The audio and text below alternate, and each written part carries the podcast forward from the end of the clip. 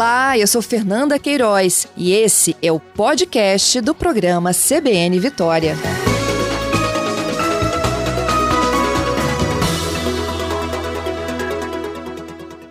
Vou voltar a falar de saúde porque na última segunda-feira a Agência Nacional de Vigilância Sanitária emitiu um alerta para um possível primeiro caso de um fungo já classificado como super resistente a medicamentos. Esse caso, gente, aconteceu em um hospital na Bahia, um paciente internado em uma UTI de pacientes adultos.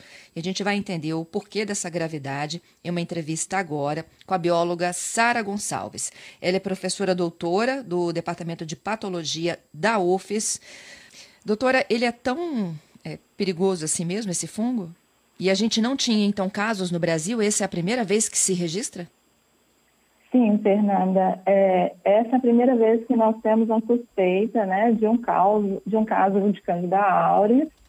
Até então, é, nós tínhamos esse fungo já descrito em outros países, desde 2009, onde foi identificado pela primeira vez no Japão, em uma infecção em uma paciente japonesa que tinha infecção no conduto auditivo. É, esse fungo ele é preocupante, não é nada assim para causar pânico, mas nós temos é, bastante preocupação em relação a ele, justamente porque ele é resistente a multidrogas, né? Então, as drogas que nós temos aí para tratar a candidíase invasiva, que são três classes de drogas, que são os poliênicos, os azólicos e as equinocandinas, é, esse microorganismo ele acaba sendo resistente aí à maior parte dessas drogas. Ou seja, eles não não têm cura hoje.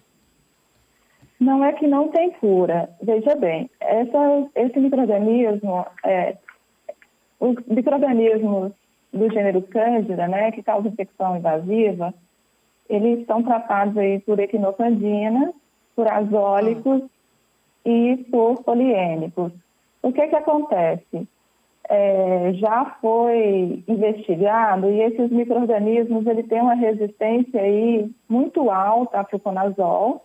Metade das, dos isolados tem resistência a voriconazol, um terço ao poliênico, né, ao fotericina B, e algumas isoladas, ela tem resistência aí às equinocandinas, em torno de 6 até de, a 7%.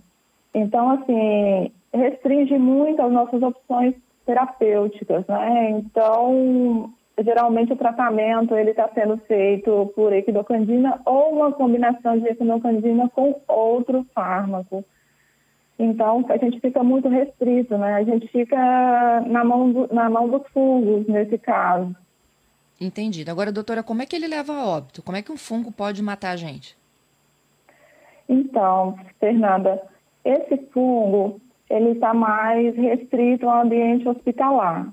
Então, as infecções, ela ocorrem principalmente naqueles pacientes que estão internados em unidade de terapia intensiva, que são as UTIs, é, esses fungos, eles são oportunistas, né? A Candida auris, ela tem preferência por uma determinada população, que é aquela população que está completamente invadida por mecanismos, por, materia, por dispositivos médicos invasivos, né? Que usa cateter venoso central, ventilação mecânica, que faz cirurgia de grande porte. Então, você vê que é um cenário que o paciente ele já se encontra debilitado. E uhum. esse microorganismo ele pode causar uma candidíase invasiva, é, entre elas a infecção de corrente sanguínea, onde a gente tem uma mortalidade bastante elevada, em torno de 49% só para a gente entender aqui, na prática você pode contrair é, no lugar mais comum é dentro de UTIs, de pessoas que têm alguma é, algum tipo de equipamento invasivo, não é isso? É... Ele, apare ele aparece na pele, depois pode pegar corrente sanguínea. Sim, ele pode passar de colonizador, né? Quando ele está num ambiente hospitalar, a pessoa que está ali internada, ela pode ser colonizada por esse microorganismo e se a pessoa ela tiver algum fator predisponente, como, por exemplo, uma imunodepressão, um paciente com câncer, um paciente com Covid que está entubado, esse microorganismo ele deixa de ser um colonizante, por exemplo, da pele e ele passa a invadir o hospedeiro. Uhum. E daí, então, passa-se a ter uma dificuldade maior de controlar a situação. Sim, justamente porque esse microorganismo ele é resistente aos antifúngicos. Então, por conta disso, a gente tem aí uma mortalidade bastante elevada. E tem outros fatores também que estão implicados. Um deles é que esse microorganismo ele se dissemina muito facilmente no ambiente hospitalar e ele é difícil de ser removido. Ele pode ficar de semanas a meses no ambiente hospitalar. E aí ele hum. pode, essa transmissão, ela geralmente ela é desconhecida, mas ela pode ser transmitida através de mãos de profissionais de saúde, equipamentos de saúde, termômetros, é, é, pode ser transmitida através de esfingomamômetros, através de, de lençóis contaminados, é, de mobiliários. Então, eles ficam é, bastante tempo na superfície, então é, pode ser transmitido de pessoa a pessoa. Então, essa disseminação ela é muito rápida. E para controlar é muito difícil. Por quê? Porque os desinfetantes comuns, eles não, eles não conseguem retirar esse microorganismo do meio ambiente. Entendido. Ou seja, nem, nem se você fizer uma super limpeza naquela unidade hospitalar, você consegue matá-lo com facilidade. Com desinfetantes comuns, não. não Aí né? deve ser feita uma limpeza de superfície, incluindo equipamentos imobiliários, né? Essa limpeza ela tem ser feita com água, sabão, detergente, seguido aí com uma desinfecção com água sanitária 0,1% e outros saneantes. E fora isso, o paciente colonizado ou é, as pessoas colonizadas naquele ambiente devem ser monitoradas, os pacientes colonizados devem ser isolados para não correr o risco de passar o microorganismo para o visitante ou para o médico ou para outros enfermeiros, né? Então, o paciente, quando ele está colonizado, a gente precisa fazer a descolonização. E essa descolonização, às vezes, ela é custosa. Consegue se explicar, professora, como é que esse fungo chegou ao Brasil? Então, a primeira descrição dele foi no Japão. Uhum. Do Japão, a gente começou a ter alguns surtos na Coreia do Sul, na África do Sul, nos Estados Unidos, é, no Canadá. A gente teve um grande surto aí na América Latina, na Venezuela, né? Em 2012, 2013, onde atingiu aí 18 pacientes. Tivemos um surto na Colômbia, é, onde cinco pacientes foram infectados e na hora de fazer o diagnóstico, nós tivemos o diagnóstico de três fungos distintos, né? Daí a gente vai dificuldade de fazer o diagnóstico desse paciente. E levando em consideração que como a gente tem esses fungos já na América Latina e nós fazemos fronteiras com esses com, a, com Colômbia, Venezuela, já era esperado que esse fungo fosse encontrado aqui também no nosso país. Ele viajou na pessoa, não é isso?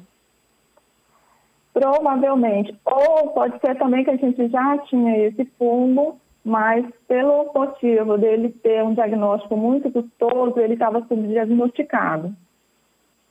Uhum. O diagnóstico dele é bastante difícil. Não são todos os laboratórios que estão preparados para fazer esse diagnóstico.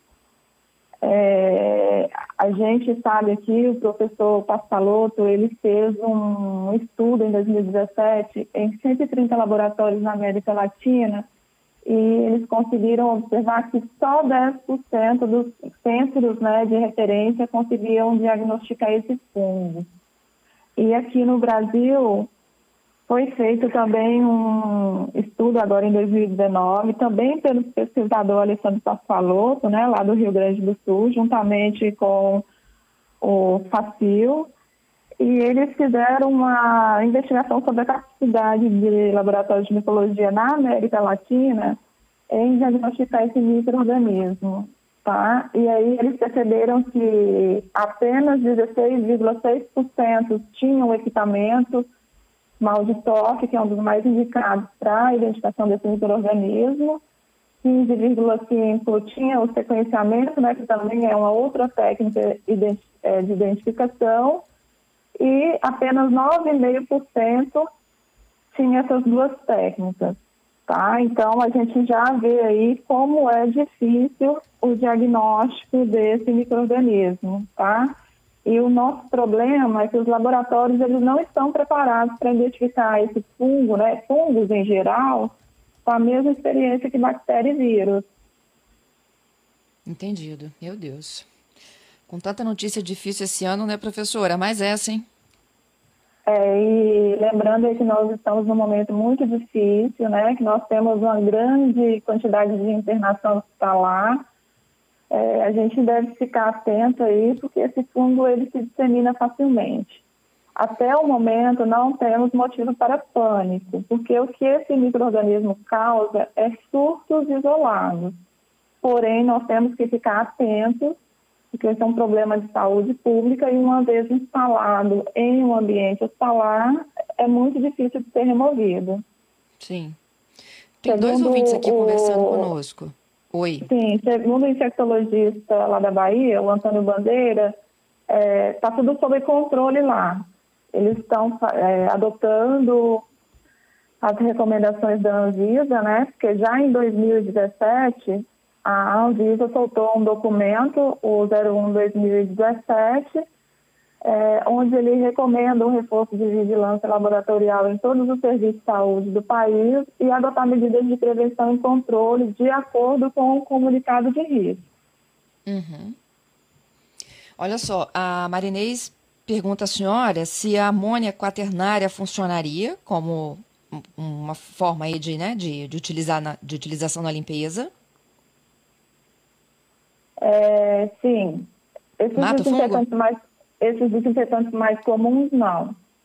Mas, assim, o que é recomendado mesmo é água sanitária 0,1% e água e detergente.